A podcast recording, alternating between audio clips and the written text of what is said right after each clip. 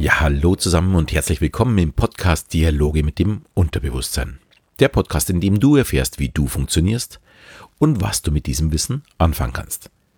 Mein Name ist Alexander Schelle und in meinem heutigen Thema geht es um Benimmringeln. Beziehungsweise unserem wahrscheinlich ja allseits bekannten Knicke. Für die heutige Folge wurde ich inspiriert durch den Abschlussball meiner jüngeren Tochter letzte Woche, beziehungsweise unserer jüngeren Tochter natürlich. Und vor dem Ball waren die meisten Absolventen gemeinsam in einem Tanzkurs und da wurden ihnen nicht nur die Tanzschritte, sondern auch Benimmregeln beigebracht. Und die Jungs durften zum Beispiel, trotz unerträglicher Hitze, ihre Sakkos nicht ausziehen. Und so zur Hälfte der Veranstaltung wurden sie von der Moderatorin der Tanzschule nach vorne gebeten und es wurden ihre Socken kontrolliert. Ja, tatsächlich mussten alle 100 Jungs ihre Hosenbeine nach oben ziehen und ihre Socken zeigen.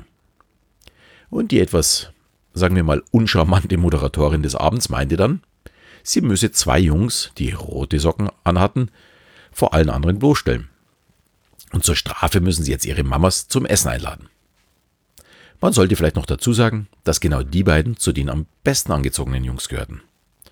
Und der eine die Socken passend zu seiner Fliege und seinen Hosenträgern gewählt hatte, also in meinen Augen wirklich klasse gekleidet war. Aber jetzt zur Frage, muss man als Mann oder auch als Frau im Jahr 2019 wirklich noch die Regeln vergangener Generationen beachten oder darf man rebellieren? Ich bin mir zum Beispiel sehr sicher, dass äh, Steve Jobs wahrscheinlich so oder zumindest so ähnlich wie ich reagiert hätte. Wenn alle schwarze Socken tragen, dann würden wir wahrscheinlich noch heute Steine klopfen und Mammuts jagen. Halt in schwarzen Socken.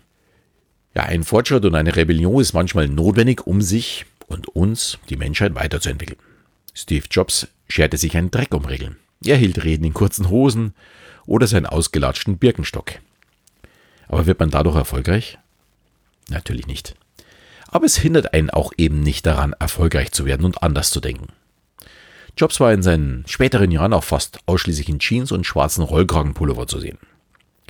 Und jetzt, wenn du dich fragst, warum, er meinte, es spare ihm die Zeit, am Morgen darüber nachdenken zu müssen, was man anziehen soll. Ja, und das Thema Zeit war auch jetzt der Grund für meine ältere Tochter, nur noch unterschiedliche Socken zu tragen. Also ich nehme an, sie kannte die Geschichte von Steve Jobs damals noch nicht. Das ist nämlich schon ja, so sechs, sieben Jahre her, da war sie wahrscheinlich so 13, 14. Und ja, die Mama hat ihr den Korb reingelegt und meinte, sie soll ihre Socken selbst zusammenlegen und aufräumen. Ja, und sie meinte dann, was ist denn das für eine verlorene Zeit? Und warf alle, wie sie kam, in ihre Sockenschublade. Und jeden Morgen nimmt sie seitdem sich zwei unterschiedliche Socken raus, egal wie schlecht sie zusammenpassen, und sie werden getragen. Mittlerweile ist es ein bisschen ihr Markenzeichen geworden und ja, in ihrem Designstudium werden ja ungewöhnliche Persönlichkeiten gesucht, also schadet ihr zumindest nicht. Ob es jetzt irgendwas hilft, lassen wir mal dahingestellt. Aber zurück zum Thema. Muss man rebellieren oder Regeln missachten? Ja, wie schon vorher erwähnt, natürlich nicht. Regeln und Vorgaben sind durchaus sinnvoll und können auch helfen. Wenn ich auf einem Vertriebskickoff mit 500 schwarzen Anzugsträgern, also mit Anzügen, mit schwarzen Anzügen oder dunklen Anzügen, auf einmal ein gelbes Sakko trage, dann bin ich entweder verdammt gut und meine Zahlen sind tatsächlich die besten, oder ich bin einfach bescheuert, weil ich mich nicht damit beschäftigt habe, was denn mein Chef von mir erwartet hat. Wenn ich aber rausstechen möchte aus der Masse, oder auf mich aufmerksam machen möchte. Dann wähle ich etwas, was sonst keiner hat und das dazu verleitet, dass ich nicht vergessen werde. Vielleicht genau das gelbe Sakko.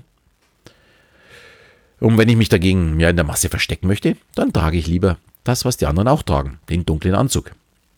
Dafür gibt es ebenso viele gute Gründe. Vielleicht ist mein Job nicht das Wichtigste, das Entscheidende in meinem Leben. Ja, und vielleicht möchte ich auch nicht unbedingt weiterkommen, sondern ich möchte nur gutes Geld verdienen. Vielleicht hatte ich auch ein schlechtes Jahr und ich möchte mich lieber in der Masse verstecken. Oder vielleicht bin ich so gut, dass ich lieber gar nicht auffalle, weil meine Zahlen schon so auffällig sind und ich möchte es mehr mit den Kollegen nicht verscherzen.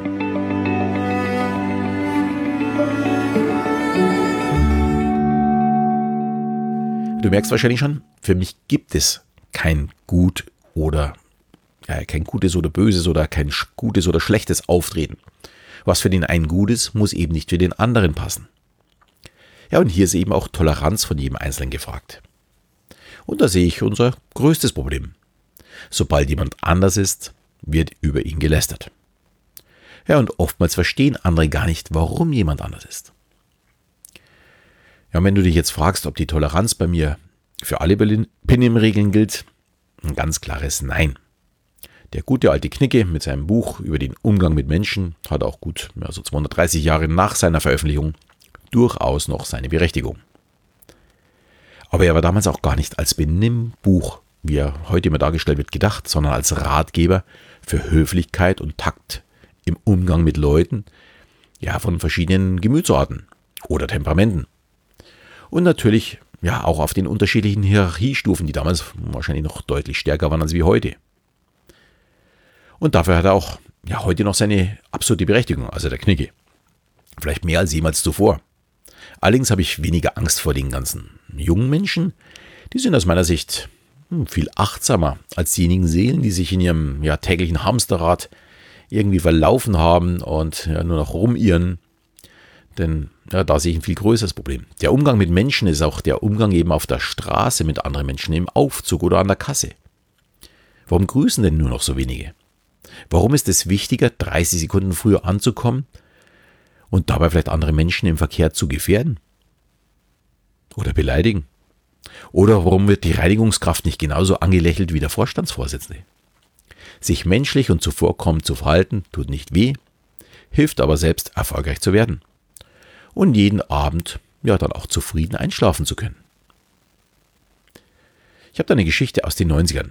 Ich habe da einen Auftrag erhalten, einen relativ hohen, siebenstelligen Auftrag. Und der Geschäftsführer hat mir danach unter vier Augen gesagt, dass wir nicht gerade die günstigsten waren. Ihm hat es aber gefallen, dass wir auf dem Weg in sein Büro ich die Reinigungskraft gegrüßt habe. Also sind wir so aus dem Aufzug rausgekommen und sie war so auf der Seite dort und ich habe sie einfach ganz normal gegrüßt. Ich war damals Ende 20 und wahrscheinlich so gut ja, 25, 30 Jahre jünger als er. Und das hat ihm unheimlich imponiert, weil die eigenen Mitarbeiter tun das eben nicht. Die grüßen nicht die Reinigungskräfte. Ja, und der Kunde war damals die Caritas, also ein soziales Unternehmen. Ein total soziales Unternehmen, also nichts anderes eigentlich. Und das hat mich wirklich erschreckt, da es für mich selbstverständlich war. Ich wurde von meinen Eltern so erzogen, dass man eben alle gleich behandelt. Sie haben aber bloß immer gesagt, außer ist ein Arsch ja, darf man jetzt hier nicht so sagen, dann darf man es demjenigen dann auch sagen. Die Geschichte ist wirklich wahr. Das haben mir meine Eltern immer wieder so gesagt zu meiner ganzen Kindheit. Wenn der andere ein A ist, dann darf man es ihm auch sagen. Ja, was ist mein Fazit zu den Benimmregeln? Sie sind wirklich klasse und eine Unterstützung, gerade bei der Garderobe. Da kann man sich daran orientieren. Ja, wenn ich die Regeln kenne, dann kann ich sie selbst entscheiden, ob ich sie ja in meinem Sinne brechen möchte oder mich lieber anpasse. Wie passt es für mich? Anders sieht es aus bei den Benimmregeln, wenn es um Höflichkeit geht.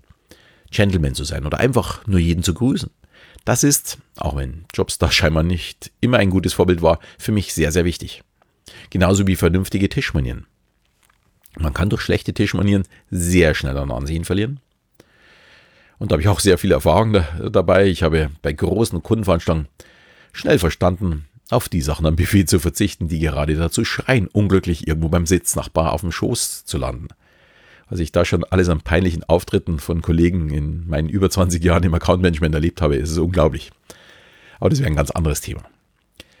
In diesem Sinne waren also für mich jetzt, wenn wir zurückkommen, nicht die beiden Jungs mit ihren roten Socken die Regelbrecher, sondern für mich war die Regelbrecherin die Moderatorin. Die hat nämlich den Umgang mit anderen Menschen ja nicht gerade das schönste Bild abgegeben und sie sollte da vielleicht noch ein bisschen üben.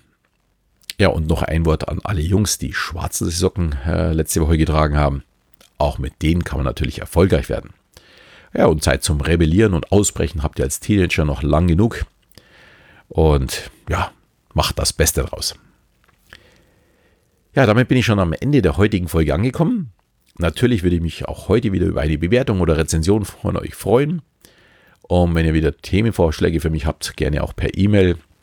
Manchmal gibt es ja auch so schöne Umstände wie eben jetzt dieses Thema, wo das Thema mich direkt anschreit. Außerdem findet ihr mich natürlich über Facebook oder Instagram. Auch da würde ich mich natürlich über Likes freuen. Und in diesem Sinne verabschiede ich mich wieder und bis zum nächsten Mal, wenn es wieder heißt Dialoge mit dem Unterbewusstsein.